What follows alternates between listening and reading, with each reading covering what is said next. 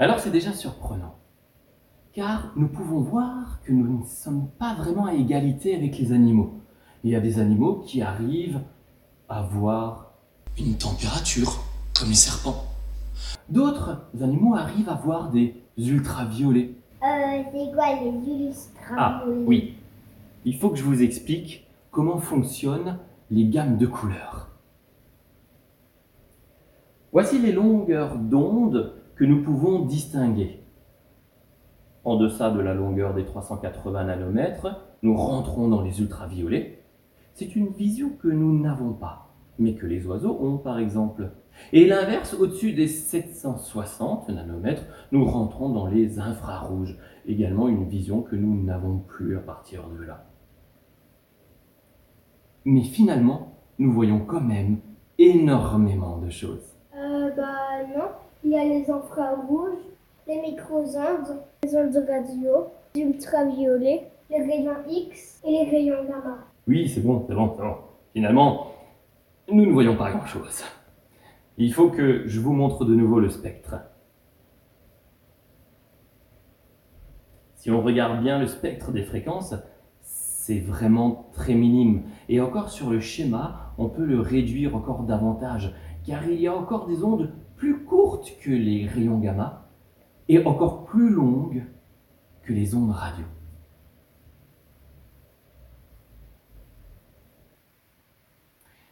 Il y a quelque temps de ça, je me suis tapé dix fois deux heures de cours de cosmologie avec Aurélien Barraud. Vous voyez qui c'est? C'est un brillant chercheur en cosmologie, un grand philosophe, un très grand défenseur de la planète et un très très grand érudit de la civilisation grecque. Et il n'est pas du tout chrétien. Bon, on peut pas être parfait. Mais en même temps, j'ai un énorme respect pour ce qu'il dit et pour ce qu'il est. Et je me suis vraiment éclaté dans ses cours de cosmologie.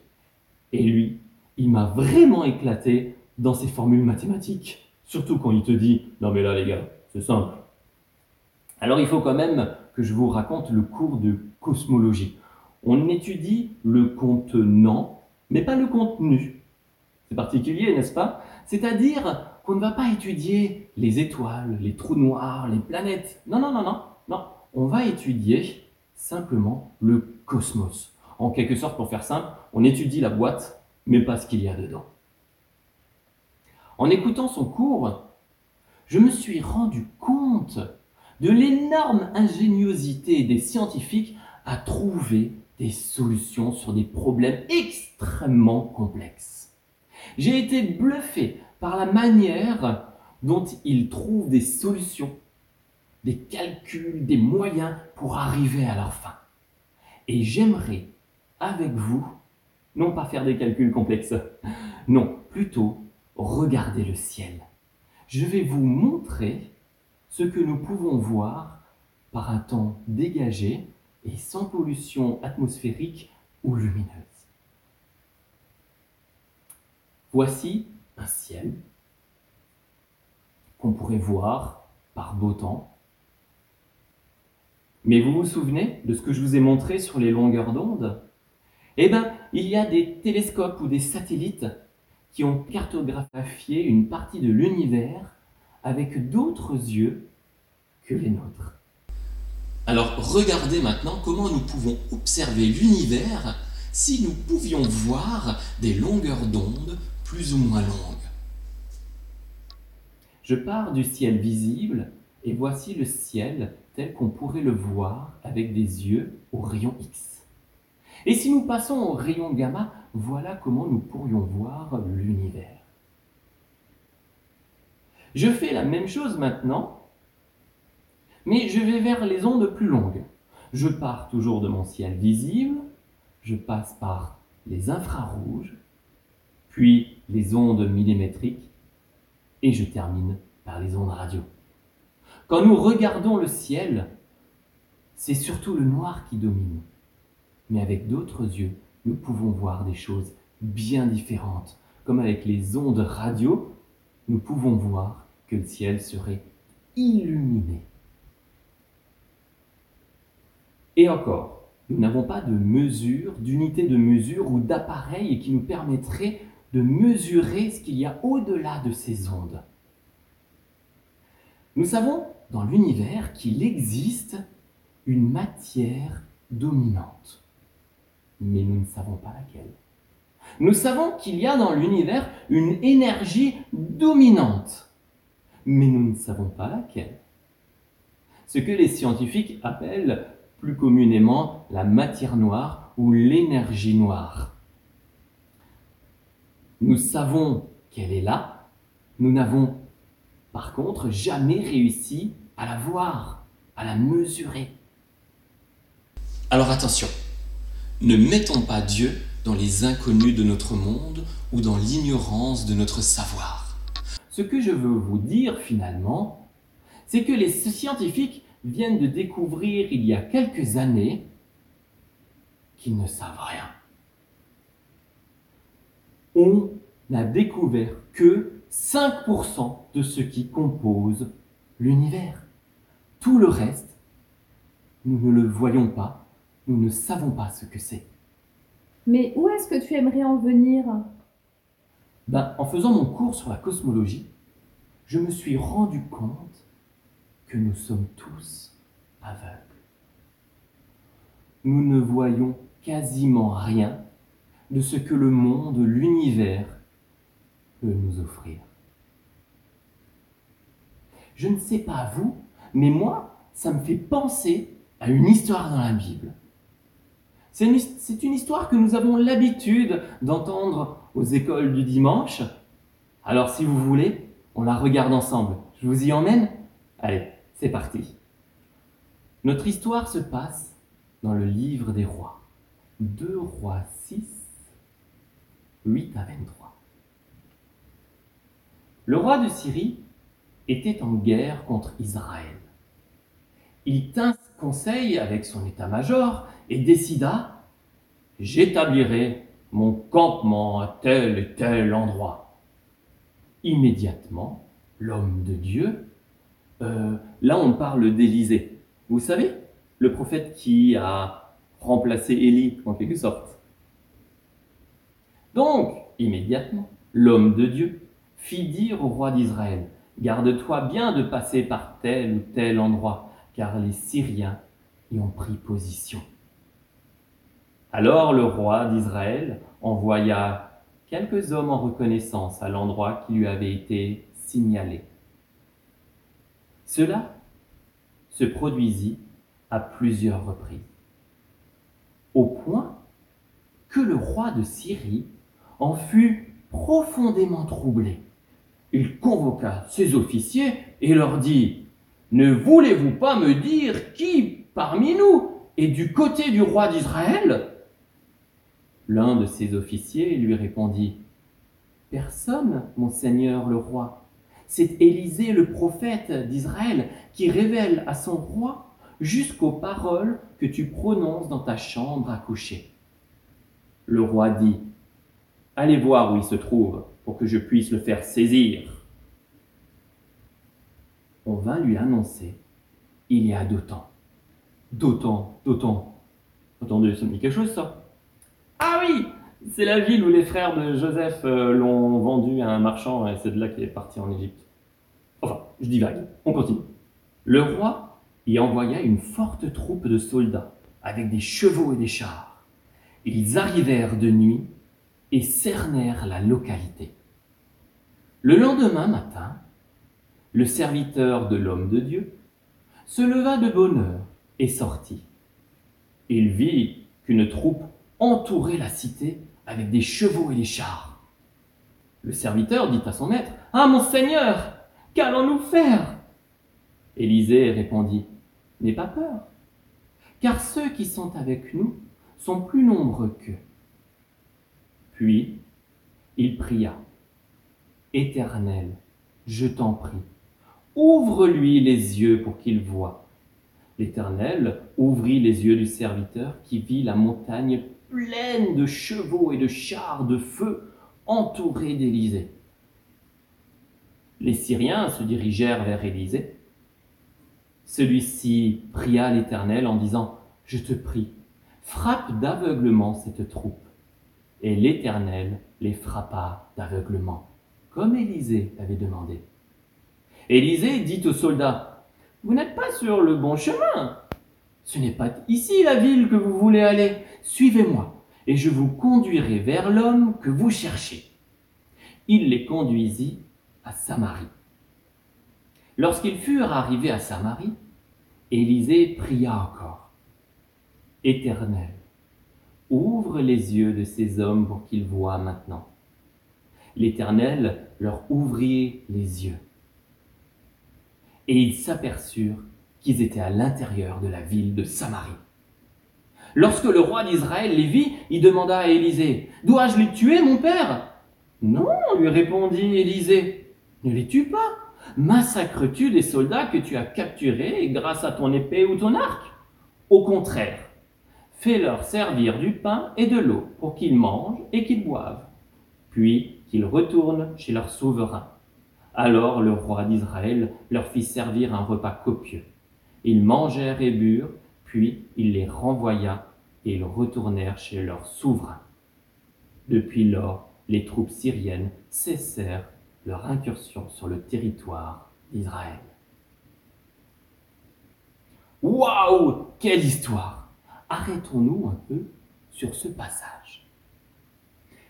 Imaginez que vous êtes ce serviteur et que vous vous levez à l'aurore. Là, vous sentez qu'il y a un truc qui cloche.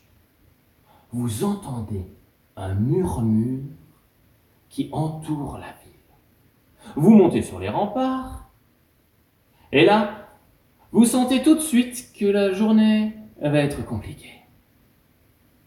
Mais le grand Élysée, qui a quand même le double d'esprit d'Élie, déjà qu'Élie, ce n'est pas n'importe qui, mais là c'est doublement pas n'importe qui. Élisée te dit, n'aie pas peur, car ceux qui sont avec nous sont plus nombreux qu'eux. Alors là, mes bras m'en tombent. C'est une belle phrase de vainqueur. Mais là, actuellement, je ne vois que des gens apeurés et on n'est vraiment pas nombreux. Car ceux qui sont avec nous sont plus nombreux qu'eux. Mais qu'est-ce que ça veut dire? Il y a un roi qui va venir nous délivrer? Je comprends pas. Ça y est, je sais. Élisée déraille. Je suis sûr, il doit avoir une armée avec des chars de feu, des trucs de dingue, Armageddon. Mais là, il n'y a qu'une seule armée que je vois et elle est prête à nous écraser. De toute façon, je ne crois que ce que je vois. Et là, on est fichu. Ok. Imaginez maintenant que vous êtes ces soldats de l'armée syrienne. Oh là là. Ah, on a marché toute la nuit. Je suis fatigué, moi. Franchement, faire déplacer une énorme armée entière juste pour escorter un vieillard On aurait pu lui envoyer un Uber en chameau pour qu'il nous le ramène.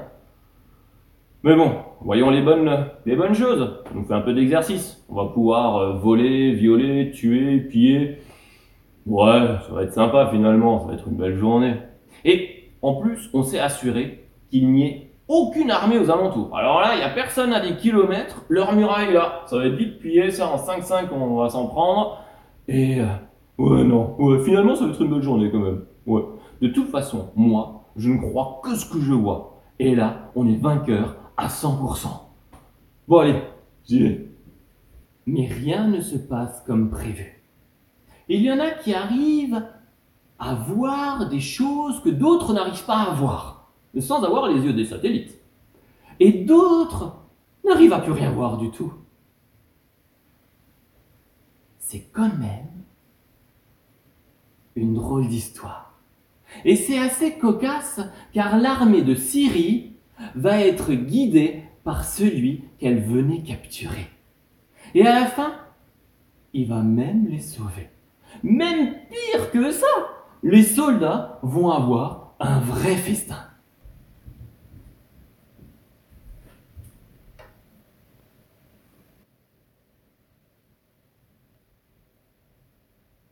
On a faim, on a faim, on a faim, on a faim, on a faim. Élisée, tu m'en remets une, s'il te plaît? Comment ça, j'ai trop bu? Oh non, euh, déjà qu'on n'a pas fait d'exercice, euh, si en plus on n'a pas le droit de voir, euh, pff, oh, c'est une drôle de journée ça. hein. Alors certains vont me dire Oui, Alexandre, c'est encore une jolie histoire de la Bible pour les enfants. Mais en réalité, il n'était pas vraiment aveugle, il était juste un peu embrumé, il ne discernait pas bien les choses. Ben non Le verbe hébreu qui désigne le fait qu'il devienne aveugle est le même verbe que l'on retrouve dans l'histoire de Lot à Sodome, quand Dieu frappe les sodomites d'aveuglement. Eh oui, c'est le même verbe. Alors, comment ils ont fait pour marcher les 14-15 kilomètres qui les séparent des deux villes? Ben, je ne sais pas. Mais je crois en l'inhérence de la Bible. Je crois que la Bible est juste, qu'elle ne comporte pas d'erreur. Alors, je crois juste. Et je lui fais confiance. Mais finalement, ce n'est pas ça le message. Le message est bien ailleurs. Ce que nous voyons ou ce que nous ne voyons pas. Tu me dis, je ne crois que ce que je vois. Je te réponds, ok, mais nous ne voyons rien. Vous vous souvenez au début, je vous parlais des cours que j'ai pris, que j'ai suivis d'Aurélien. Il a posé à un moment donné une question qui m'a frappé. Est-ce que la cosmologie physique de notre époque sera-t-elle vue comme un mythe pour les générations futures? Un peu comme la cosmologie de la Grèce antique, où nous voyons du temps de Paul, où les Grecs croyaient fort en leur dieu, avec Zeus, Athéna, Poséidon, mais nous savons aujourd'hui que c'est un mythe. Qu'en est-il de notre manière de voir le monde actuel? Sera un- Sera-t-il un mythe pour les générations futures? Est-ce que nous voulons continuer à ne croire que ce que nos yeux veulent bien nous montrer? La Bible. La Bible est un merveilleux satellite. Elle permet de nous montrer ce que nos yeux ne peuvent voir. Elle permet de nous montrer ce que notre cœur ne peut ressentir. Alors oui, les scientifiques n'ont pas encore tout découvert, et encore heureux. Et ils n'ont pas créé cette machine qui permet de voir le monde qu'Élie et son serviteur ont pu voir. Mais la Bible, oui, elle parle d'un Dieu. La Bible nous parle d'anges. La Bible nous parle d'un paradis que nos yeux ne peuvent voir. Car nous sommes aveuglés par notre péché. Nous ne pouvons pas voir tout ce monde-là, car nos mauvaises actions nous ont rendus aveugles. Mais la Bible nous parle aussi de celui qui nous rend la vue, de celui qui purifie nos cœurs. La Bible nous parle de Jésus-Christ. Oui, Jésus, le seul qui soit capable de réhabiliter mon cœur, le seul qui soit capable de me rendre la vue. Alors, petite précision, oui, Jésus nous guérit, mais ce n'est pas pour autant que nous allons voir des milliers d'anges autour de nous, car le péché reste quand même encore accroché. Nous verrons le monde réellement que quand nous serons près de Dieu. Autant je suis émerveillé de voir toute la nature qui nous entoure, toute cette belle planète, quand le soleil illumine ses feuilles d'automne. C'est un merveilleux spectacle. Et en même temps, je sais que je ne vois quasiment rien. Et quel bonheur de se dire, si je suis émerveillé sur le peu de choses que je vois, combien ça doit être merveilleux de voir au-delà, de voir Jésus, de voir toute la gloire de Christ. Il nous est dit dans l'Apocalypse qu'au paradis, le soleil ne sera plus, mais que Dieu le remplacera par sa glorieuse présence. Et si le soleil nous montre tellement de belles choses, combien plus le rayonnement de Dieu nous fera voir des merveilles. Alors petit récapitulatif pour tous ceux qui se sont endormis entre-temps. La Bible et la science nous montrent que nous ne voyons quasiment rien. Nous sommes presque aveugles. La Bible nous dit pourquoi? À cause de notre péché. Mais la Bible nous dit aussi qu'il n'y a qu'une seule personne qui est capable de nous rendre la vue, c'est Jésus. Et la Bible nous dit également que notre vision sera au summum uniquement en présence de Dieu. Alors ce matin, je voudrais te laisser un verset, un verset qui est très connu. Thomas, appelé Didyme, l'un des douze, n'était pas avec eux lorsque Jésus vint. Les autres disciples lui dirent donc, Nous avons vu le Seigneur. Mais il leur dit, Si je ne vois pas dans ses mains la marque des clous, si je ne mets mes doigts dans la marque de ses clous, et si je mets ma main dans son côté, je ne croirai point. Huit jours après, les disciples de Jésus étaient de nouveau dans la maison, et Thomas se trouvait avec eux.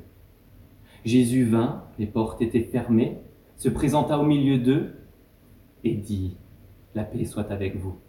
Puis il dit à Thomas, Avance ici ton doigt, et regarde mes mains, avance aussi ta main et mets-la dans mon côté, et ne sois pas incrédule, mais crois.